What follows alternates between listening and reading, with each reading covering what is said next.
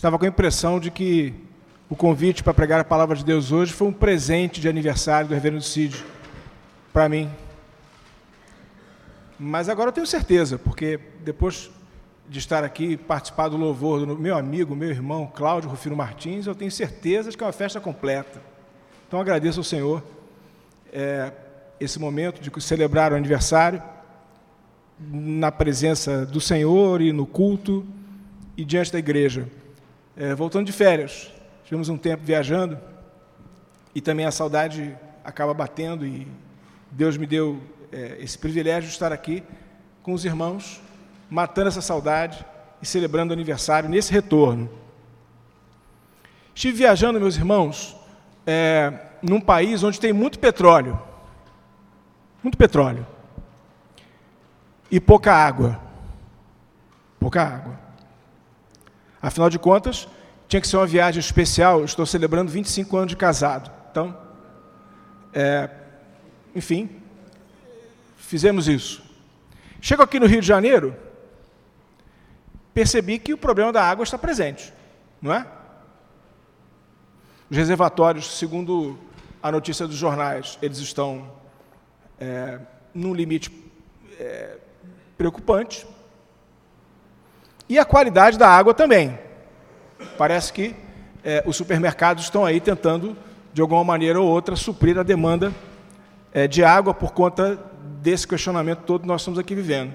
Veja que eu saí é, de um lugar onde a água ela é escassa, mas, enfim, ela é vital, e aqui no Rio de Janeiro me deparo com essa circunstância. Eu queria, portanto, meditar com a igreja um pouco sobre essa questão da água e da essencialidade dela na perspectiva do que está no texto de João 4.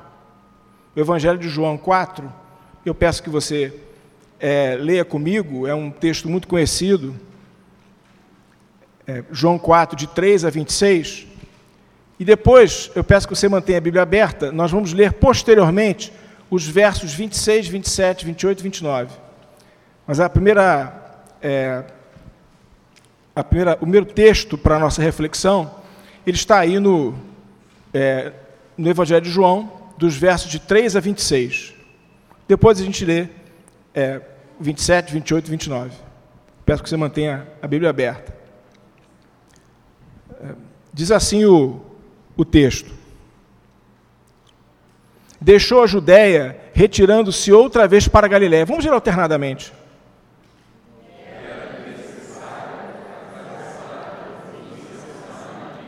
Chegou, pois, a uma cidade samaritana chamada Sicar, perto das terras que Jacó dera a seu filho José.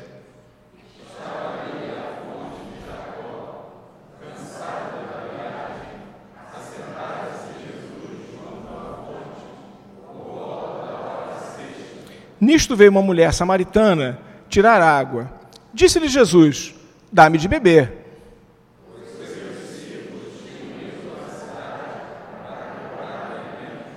Então lhe disse a mulher samaritana: Como sendo tu judeu, pedes de beber a mim que sou mulher samaritana? Porque os judeus não se dão com os samaritanos?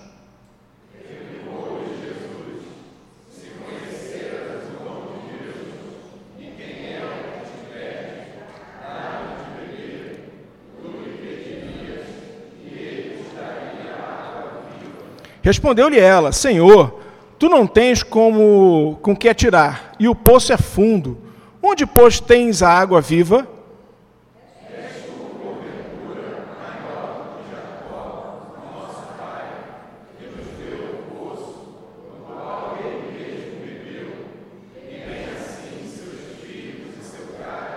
Afirmou-lhe Jesus: Quem beber desta água tornará a ter sede.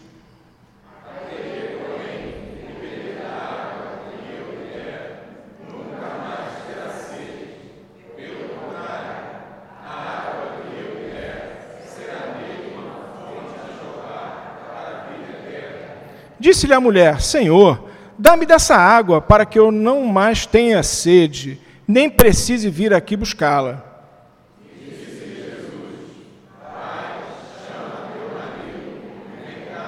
Ao que lhe respondeu a mulher: Não tenho marido. Replicou-lhe Jesus: Bem disseste, não tenho marido.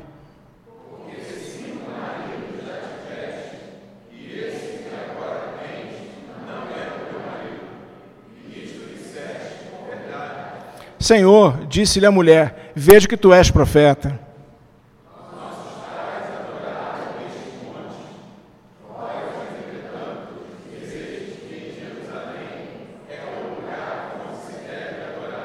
Disse-lhe Jesus: Mulher, podes crer-me que a hora vem quando nem neste monte, nem em Jerusalém adorareis o Pai.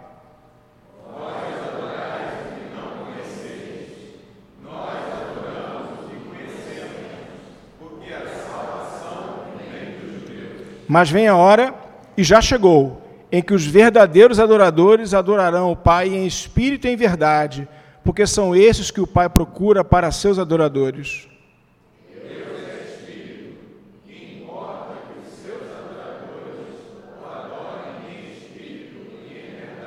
Eu sei, respondeu a mulher, que há de vir o Messias, chamado Cristo. Quando ele vier, nos anunciará todas as coisas.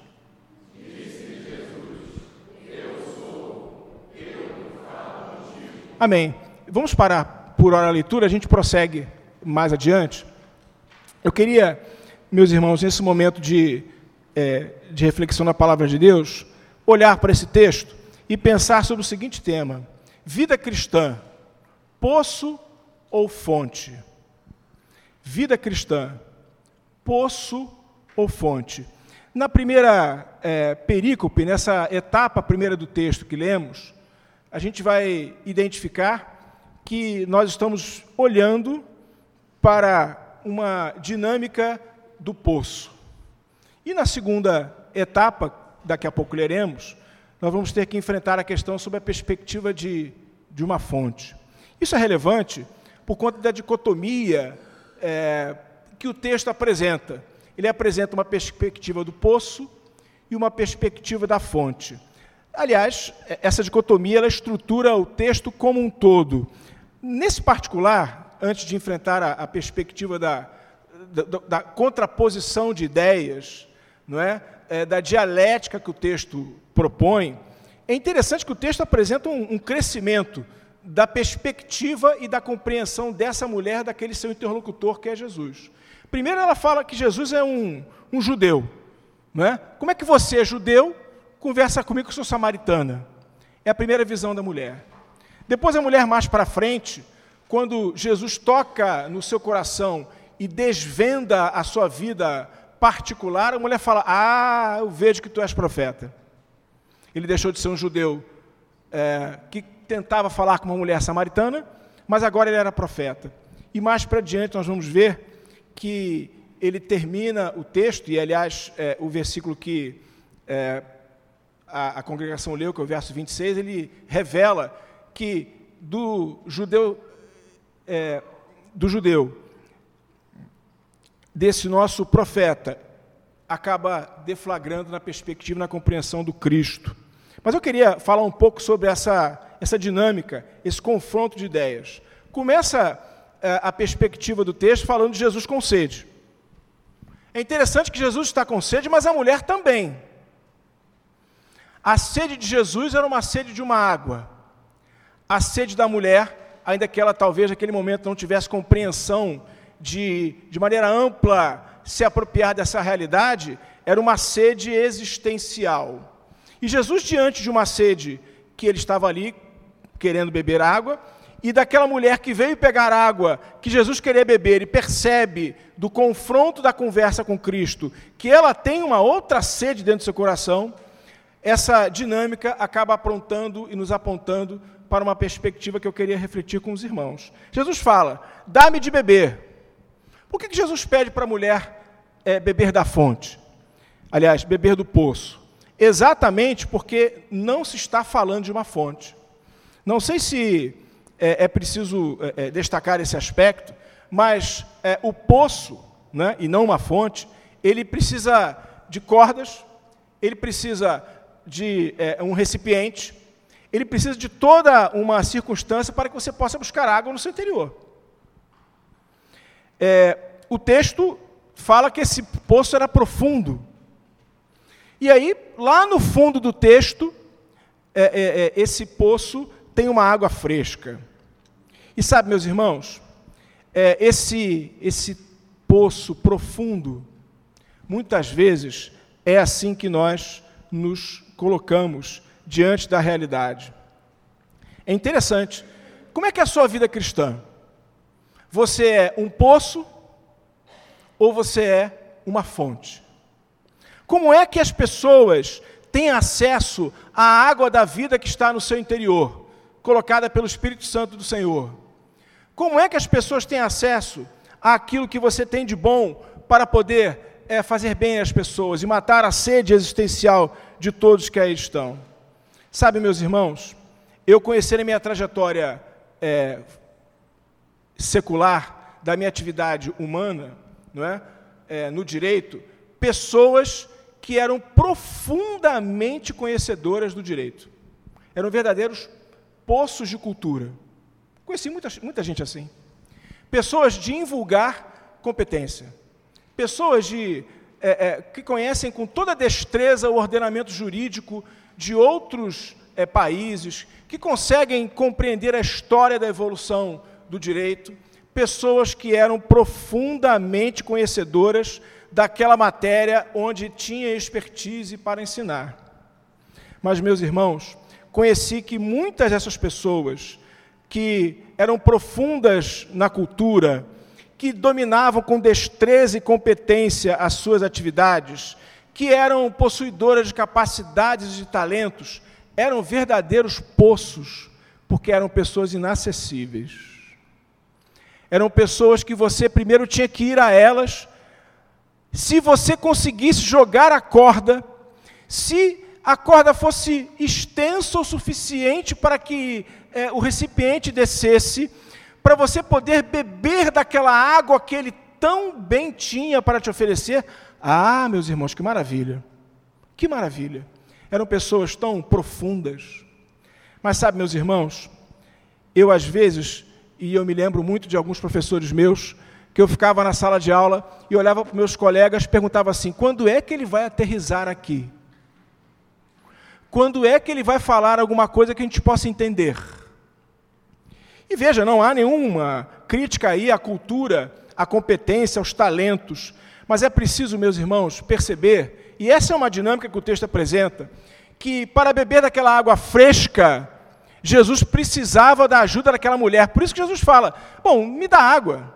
Como é que ele poderia pegar ali se os discípulos tinham ido para a cidade é, comprar alimentos? Jesus estava sozinho, com sede, o sol escaldante, não é? Era um horário difícil, onde aquela mulher sozinha estava ainda lá por conta da situação moral, digamos assim, diante da concepção daquela sociedade, ela só podia ir lá sozinha, tinha cinco maridos, e aquele que estava com ela não era seu marido, era uma mulher que tinha dificuldade de relacionamento, estava indo lá sozinha para pegar aquela água num poço. E Jesus fala: Olha, eu preciso que você me ajude para pegar essa água. Sabe, meus irmãos, às vezes, na igreja, nós somos poços da água viva do Senhor. E eu confesso que esse texto me sacudiu muito, por isso estou tendo a humildade de compartilhá-lo com você. E eu fiquei me, me perguntando: quantas vezes na minha vida eu fui um poço com a água viva do Senhor? Quantas vezes eu escondi os meus talentos? Quantas vezes eu me esquivei de me apresentar para o trabalho do Senhor, me tornando um poço profundo, meus irmãos, e negando o acesso à água viva do Senhor que pode transformar a vida das pessoas? Sabe, minha irmã e meu irmão, às vezes, nós somos poços profundos na nossa casa. Às vezes, nós até estamos fisicamente lá, né? Às vezes, até estamos vivendo e convivendo aquele ambiente familiar. Mas qual é o tipo de conversa que temos com as pessoas? Qual é o tipo de diálogo? Qual é o tipo de fraternidade, de companhia? Sabe, meus irmãos, é preciso tomar cuidado, porque a água parada no fundo do poço, ela pode apodrecer. E quando a água no fundo do poço, porque ninguém chega lá, porque o poço é muito profundo, porque nós nos furtamos de deixar as pessoas ter acesso. Essa água estragada pode fazer muito mal, meus irmãos, e talvez desenvolver algumas patologias espirituais. Me permitam usar essa expressão. Me permitam usar essa expressão.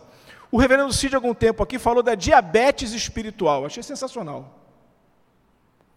O que é diabetes espiritual? É aquela pessoa que tem tanto para dar, que tem tanto talento, que tem tanto tempo, que tem tanto conhecimento bíblico, e ele se encontra perdido e escondido pelos bancos da igreja. Sabe, meus irmãos, a diabetes espiritual é uma patologia que não faz bem para quem está assim, nem para a igreja que poderia estar usufruindo dos talentos e do serviço das pessoas. E aí nós criamos a chamada obesidade espiritual. E eu estou citando o reverendo Cid. É aquele crente obeso, cheio de bênçãos para compartilhar, mas o seu poço é um poço profundo. Aquela água que está lá, agora que fazia bem para ele, agora está fazendo mal. Porque o conhecimento é para ser compartilhado. Meus irmãos, é, a autossuficiência, o egoísmo, o egocentrismo daquele que não deixa de ser permeável para dividir os talentos que o Senhor lhes deu, vai causar todas essas patologias. Aliás, eu queria fazer uma observação de nota de rodapé. Existe um erro muito grave, me permitam dizer assim, meus irmãos, sobre os talentos. Os talentos não são seus. Os talentos não são meus. As competências que o Senhor me deu e que o Senhor te deu são para que nós, como mordomos, possamos utilizá-las para pregar o Evangelho e fazer bem às pessoas.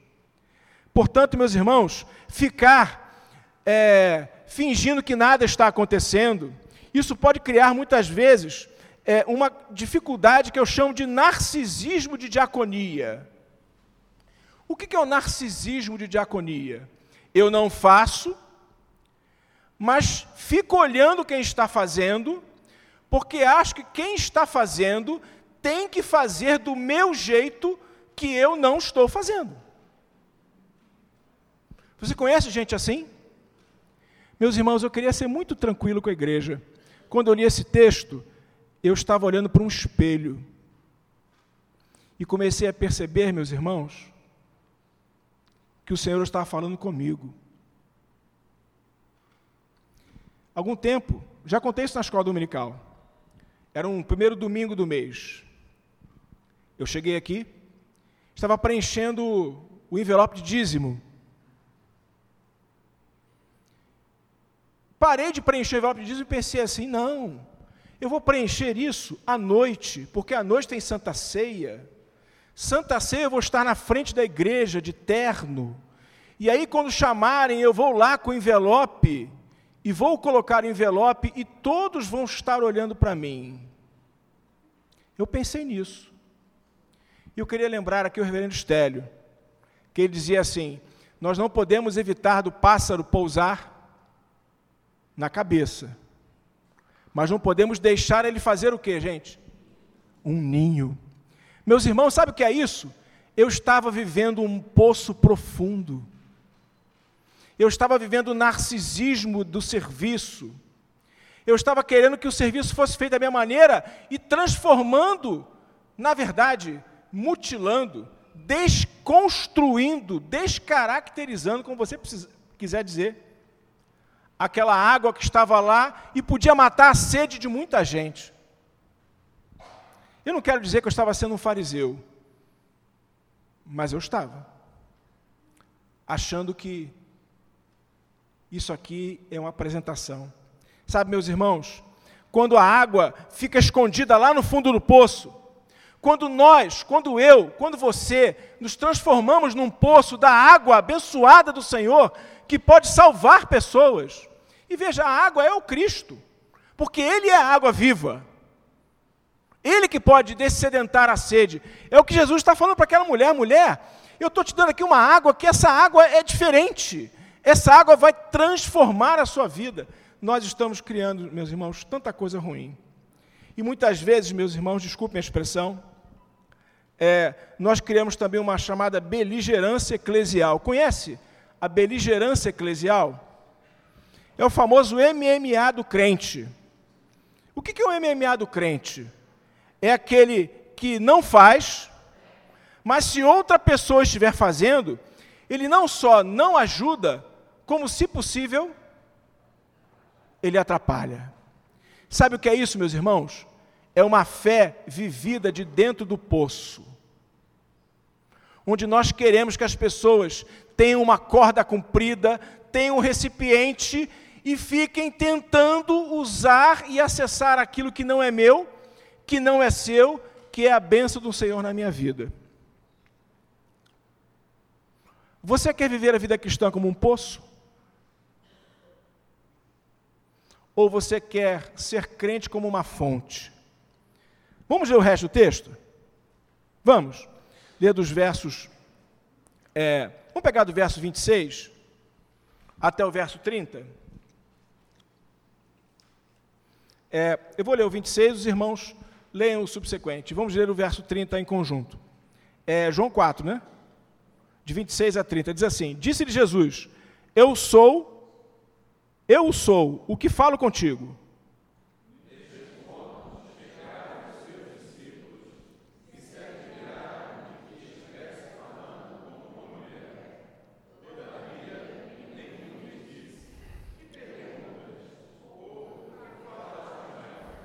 Quanto à mulher, deixou o seu cântaro, foi à cidade e disse àqueles homens: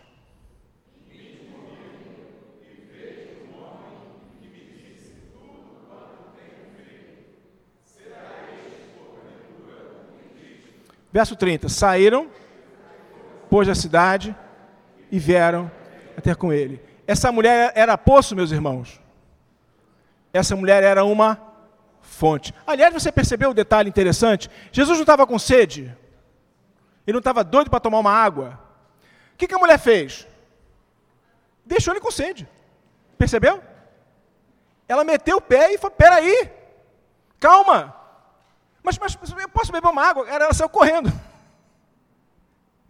Meus irmãos, é assim o crente que entende a dimensão do reino de Deus. Ele quer ser fonte, não quer ser po é, é, poço.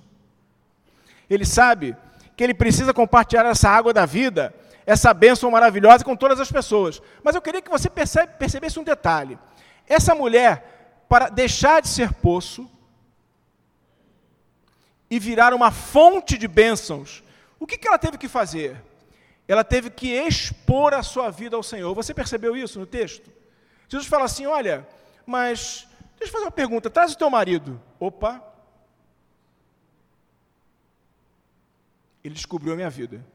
E veja, é interessante que Jesus, em momento nenhum, ele faz juízo de valor sobre a vida dela. Interessante isso.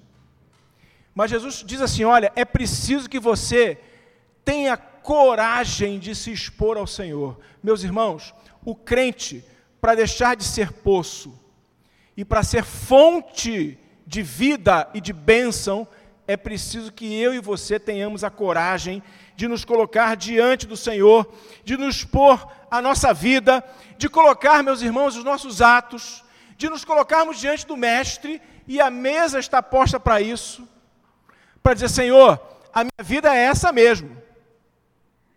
Eu não tenho nenhum quarto das dependências do meu ser que tenha uma chave onde tu não possas abrir.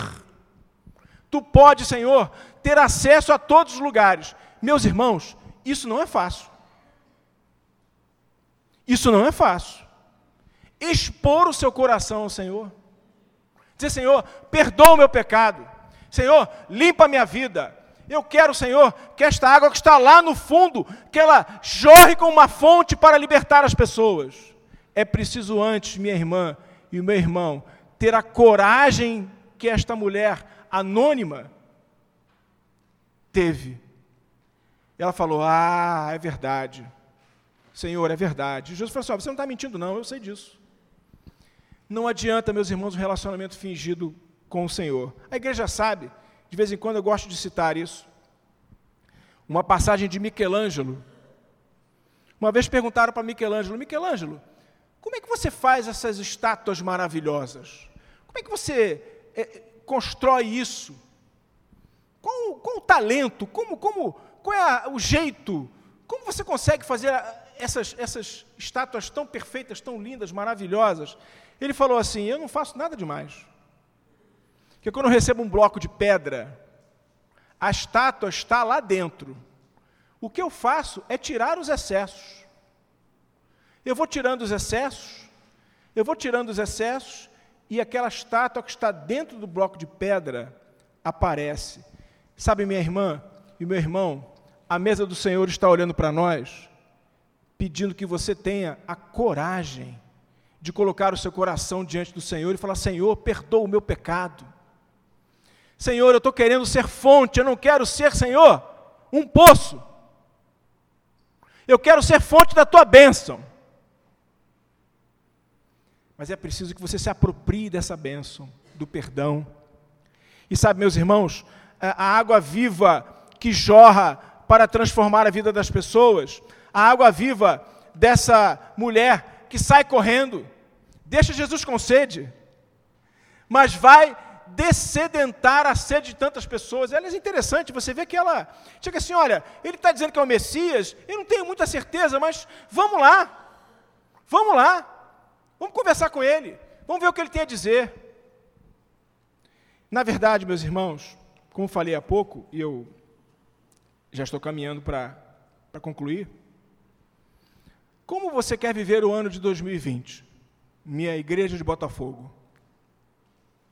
Você quer ser um poço de difícil acesso?